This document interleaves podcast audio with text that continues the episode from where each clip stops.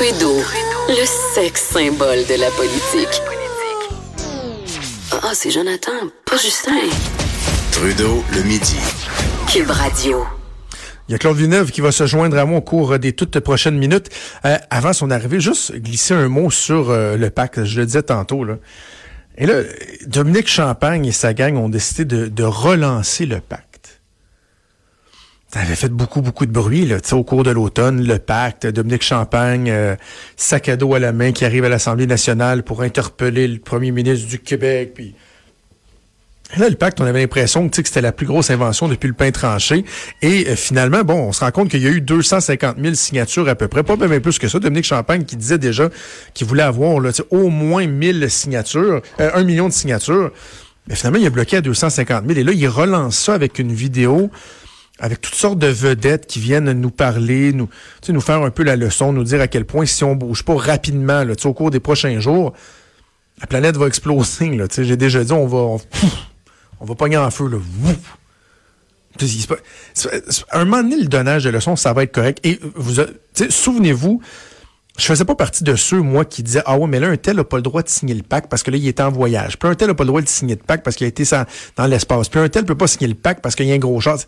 Euh, non, je dis, tu peux quand même vouloir sensibiliser les gens euh, à la question environnementale tout en vivant, en, ayant une vie, en voulant explorer la, la, la, la planète. Euh, etc. Mais là, juste souvenir que Dominique Champagne lui-même, il y a quelques semaines, à Sherbrooke, dans une conférence qu'il a donnée, a livré le fond de sa pensée sur la question des voyages.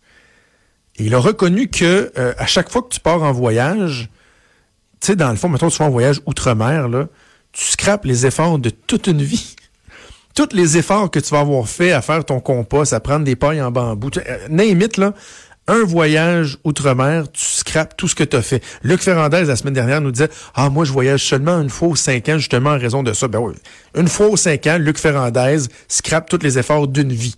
Fait que, je sais pas s'il pense qu'en le faisant rien qu'aux cinq ans, ça scrape. Mais non, il y a un effet multiplicateur. Alors, devant des gens comme le réalisateur, acteur Denis Bouchard, qui est sur cette vidéo-là, et, spécialement, j'ai pas le mot en tête, mais lui, dans sa portion, je pense qu'il parle du voyagement. Là.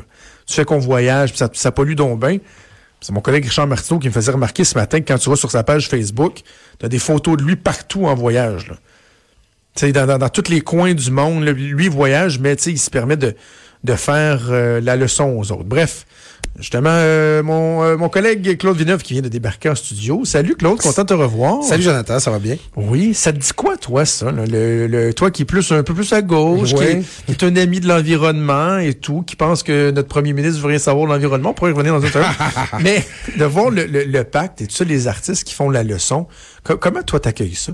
Ben, tu sais ils peuvent pas, tu peux pas gagner un jeu. Là. Tu peux pas gagner parce que euh, il y, a, y a une urgence climatique, il y a plein de de, signaux qui nous viennent du monde scientifique qui nous mhm. disent qu'il y a une certaine urgence d'agir. Mais à un moment donné, c'est que tu peux pas virer le paquebot de bord là, tout d'un coup. Là. Tu peux pas convaincre les gens de changer drastiquement de mode de vie euh, en, quelques instants, quelques mois, quelques années et de renoncer finalement à ce qui fait le sel de la vie. sais, moi, justement, les, je suis bien préoccupé, je fais attention à mon recyclage, euh, tout ça, mais euh, j'aime ça voyager, puis j'ai l'impression que ça me rend moins compte de voyager, puis ça me rend plus conscient de ce qui se passe ailleurs. Et il faut être conscient de ça, tu sais, que si on on, faisait maintenant la transition écologique qui est demandée, là, notamment à travers le pacte, ben ça créerait de la pauvreté ça créerait de la misère. Il y a du mm. monde euh, sur la planète, c'est notamment, euh, on le rappelle souvent, là où il y a le plus de gaz à effet de serre, où ce qui sont en, augmentation la plus rapide, c'est beaucoup en Chine, en Inde, tout ça. Mm. Ces pays-là ont droit à leur développement, ils ont droit de vouloir améliorer la qualité de vie de leurs citoyens puis de faire progresser la classe moyenne. Donc, euh, moi, en tant que personne qui a de préoccupation environnementale, je me la pose cette question-là. Comment est-ce qu'on fait le virage sans enfantianiser la vie du monde, comme on dit, tu sais? Ben, et, c'est très difficile en, créant des, des, des, classes sociales où, où le, le fossé va être encore plus grand. Parce que une des solutions, par exemple, c'est d'augmenter considérablement encore le prix du transport. Par exemple, le prix du voyage en avion. Mais si tu fais ça, c'est qui qui va arrêter de voyager?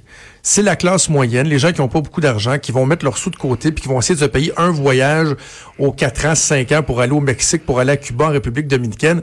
Les gens qui ont des gros, gros, gros salaires, là, ils vont continuer à y aller en Europe, vont continuer à aller euh, en Asie, en Inde, etc. Donc, en plus, ce faisant, tu pénalises une partie de la population qui n'a pas les moyens de s'en payer autant que les autres. Là. En passant, ça me va peut-être sourire de mon côté de micro. Là. Il y a quelque chose de très dommage là-dedans, c'est que l'avion le plus éco-énergétique du monde, là, c'est la série C. le Airbus 220, on avait l'avion le plus vert au on monde. Vendu. Au Québec pour le vendu. On l'a vendu.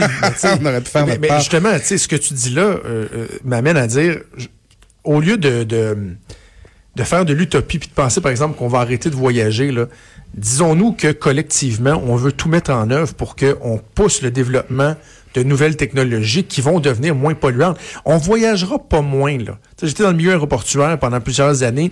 Les prévisions sont incroyables. Le trafic mondial, il va doubler. Donc, c'est pas de faire d'empêcher les gens puis de les culpabiliser puis de dire à ce tu vas aller juste en Gaspésie pour au Saguenay parce que tu vas moins polluer. C'est de dire comment on peut faire en sorte que nos moyens de transport vont être moins polluants aussi. Là. Ben, faut, à la fin, il faut aller dans les deux sens. Il hein? faut aller, aller dans les deux sens selon nos moyens. Je vais donner un exemple ben niaiseux. Là. Je, je reviens, je suis allé faire un voyage par en avion. En fin de semaine, je suis allé en Nouvelle-Angleterre avec ma copine. Puis on a décidé que c'était fini, que mon auto, le, le, plancher de mon auto devenait un cimetière de bouteilles de plastique vide à chaque fois qu'on oui. qu'on fait plus que 6 heures de, de, dans une fin de semaine. Ben, on a amené notre eau dans des bouteilles réutilisables avant oui. de partir, qu'on a Bravo. rempli tout au long Bravo. du voyage. On a fait, bon, on n'a pas sauvé la planète en faisant ça, mais bon, on n'aura pas nourri un peu le continent de plastique qui se Mm. promène là, dans le Pacifique présentement. Euh, puis inversement, ben c'est ça, il faut les améliorer les technologies, il faut faire plus, il faut faire mieux. Euh, il va falloir, euh, tu sais, le véhicule électrique par exemple, bon, c'est une option pour les gens qui ont les moyens, c'est plus coûteux. Il va falloir développer les technologies, il va aussi falloir la rendre elle-même moins polluante parce que les piles au lithium là, c'est pas le best pour l'environnement non plus. Tu sais, il, il faut avancer des deux côtés. Puis à la fin, oui, l'urgence climatique, avoir ce sentiment d'urgence-là, c'est correct, c'est ça qui nous pousse à changer. Mais on peut pas demander aux gens de revirer bout pour bout comme ça et, et, euh, à la fin, justement, tu sais, à, à se débarrasser de produits qui sont polluants présentement pour acheter des produits qui le seraient moins. Mais là, tu as quand même rajouté un produit dans le système. Tu sais, des fois, on pousse les gens à adopter des comportements. Le- le- la transition est elle-même polluante. Tu sais, je trouve que c'est pour ça que j'aime pas le discours de Dominique Champagne et consorts, c'est que ça, ça manque de nuances tout ça, puis ça s'adapte pas à la réalité du commun. Alors, et ton discours, il est, il est nuancé, il est balancé. J'aime ça. T'as pas l'impression que c'est un peu aussi le discours du, du premier du Québec, de François Legault? Parce qu'en fin de semaine, tu signais un texte Oui.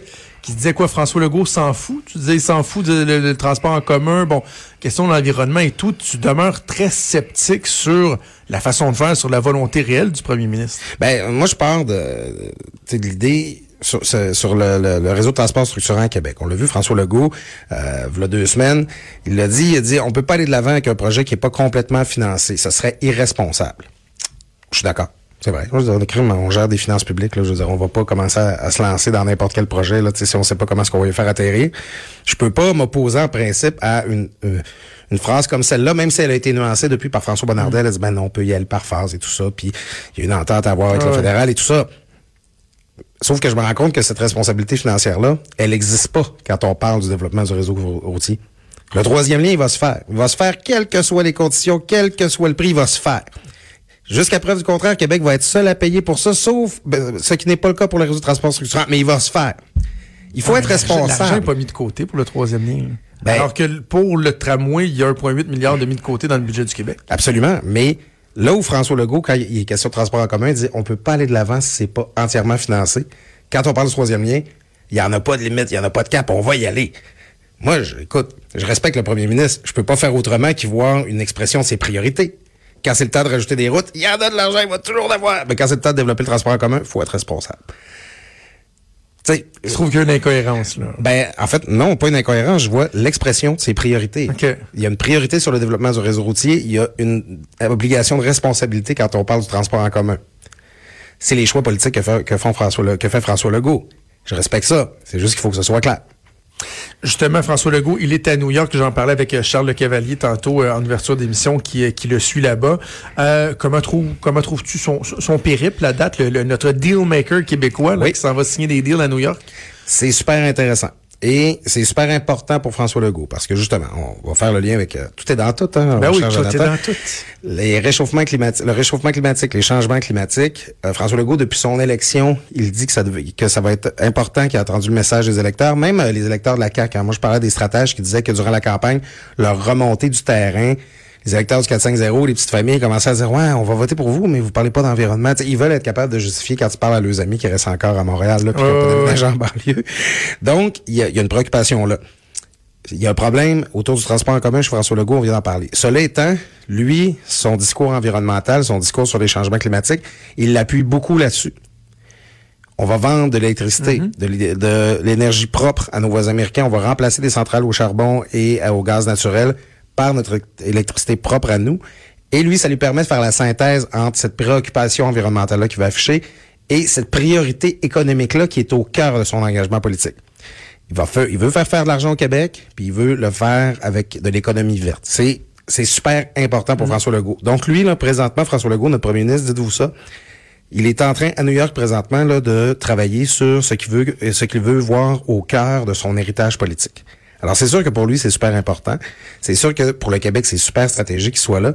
Et c'est à surveiller parce que il y a pas à dire, c'est une formidable opportunité pour le Québec que ce Green New Deal ben euh, du maire Bill de Blasio à New York Écoute, c'est c'est la plus grosse agglomération en Amérique, en Amérique du Nord à tout le moins. C'est c'est un marché immense puis qui est à côté de chez nous. Si on, si on, est capable de tout vendre à New York, là, ben. Euh, Les surplus, il y en a plus, là. C'est pas un problème d'Oxford, là, qui veut, euh, qui préfère développer le nucléaire. C'est ça, puis on va être rendu à parler de, de, de, de, construire des barrages. Donc, tu sais, il y, a cet aspect-là, je trouve, qui est fort intéressant de l'action du gouvernement Legault. Mais parallèlement à ça, quand on regarde chez nous, dans, dans les bémols, là, euh, on avait appris dans le dernier budget que le programme Rénovaire était aboli. Là, ce matin, dans le journal, euh, nos collègues nous apprennent que c'est 300 millions d'impact euh, tu sais qu'on n'aura pas là euh, quand on regarde à quel point c'est un incitatif pour les gens à procéder à des, rénovations, des ajustements, des améliorations, par exemple de l'efficacité énergétique de leur domicile. Il y avait des crédits d'impôt qui pouvaient en moyenne, je pense, à 1000 quelques dollars que les gens allaient chercher sur des ouvrages de, qui frôlaient 10 000 dollars en moyenne, changer les fenêtres, etc. Et là, cet incitatif-là, on l'a fait sauter. je me dis, mais pourquoi on a fait ça? Ben, c'est ça, c'est important d'en parler parce que c'est une mesure du dernier budget, en fait, de, en fait, une, mesure qui n'a pas été reconduite dans le dernier budget, que ce crédit d'impôt rénovaire. Moi, ça m'a surpris. Pourquoi? Parce que je m'apprêtais à faire des rénovations. je dénonce mon intérêt ici, mais j'étais capable de signer avec mon entrepreneur avant le 31 mars, alors c'était correct. Mais euh, ça m'a surpris parce que c'est une mesure qui euh, ciblait directement la classe moyenne. Qui profitait de ah ça? Euh, les ménages là, qui veulent faire, tu sais, qui, qui, veulent se rajouter une pièce, les ménages, tu sais, puis justement, c'est que nous, on refait nos patios. Euh, bon, on est au Québec, fait quand on, on est au, quand on fait de la rénovation au Québec, on fait du temps kayak. Oui, on s'est ben dit, tant qu'à retirer nos vieux patios, ben, on va refaire notre revêtement extérieur. Puis tant qu'à enlever le revêtement extérieur, on va se rajouter une couche d'isolant.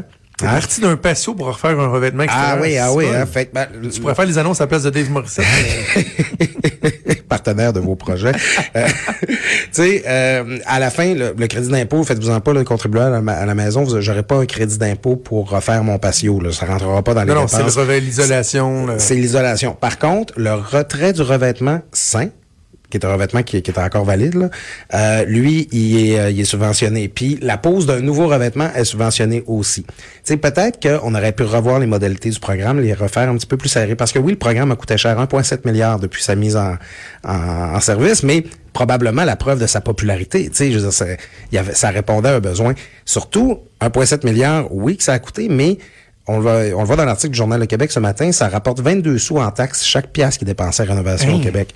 Et en plus, ça permet de lutter contre le travail au noir parce que quand tu ben veux avoir un crédit d'impôt, ça te prend une facture. Tu peux pas payer en dessous de la table. C'était une mesure, ça mange pas de pain. Ça crée de l'activité économique. C'est bon pour les gens qui font des rénovations, ceux qui les, les entrepreneurs je, comprends, je m'explique absolument pas la logique derrière ça. Ben c'est ça, puis ça passe un peu inaperçu parce que finalement, il y a, bon, c'est la PCHQ, je pense là, qui, qui sort ce matin là, avec son porte-parole François Vincent. Euh, c'est euh, il n'y a pas de groupe là pour parler au nom là, des, des petites familles qui veulent faire des rénovations. sais, donc, ça a passé un peu inaperçu après le dernier budget, mais c'est une mesure que je m'explique mal qu'elle n'ait pas été reconduite. Une mesure assez simple aussi à mettre en application. Je me demande, c'est bon, il, reste encore des petites marges de manœuvre de moins en moins grosses au gouvernement. on n'a pas beaucoup challengé le gouvernement là-dessus. On lui a pas beaucoup demandé pourquoi il l'abolissait. Je me demande si c'est encore possible de faire quelque chose parce que il y a des beaux projets là, qui peuvent se faire au mm. Québec justement pour... Tu sais, ça sert à rien de chauffer le dehors, là, comme on le fait, avec notre bon courant qu'on pourrait vendre ailleurs puis qui, qui est vert.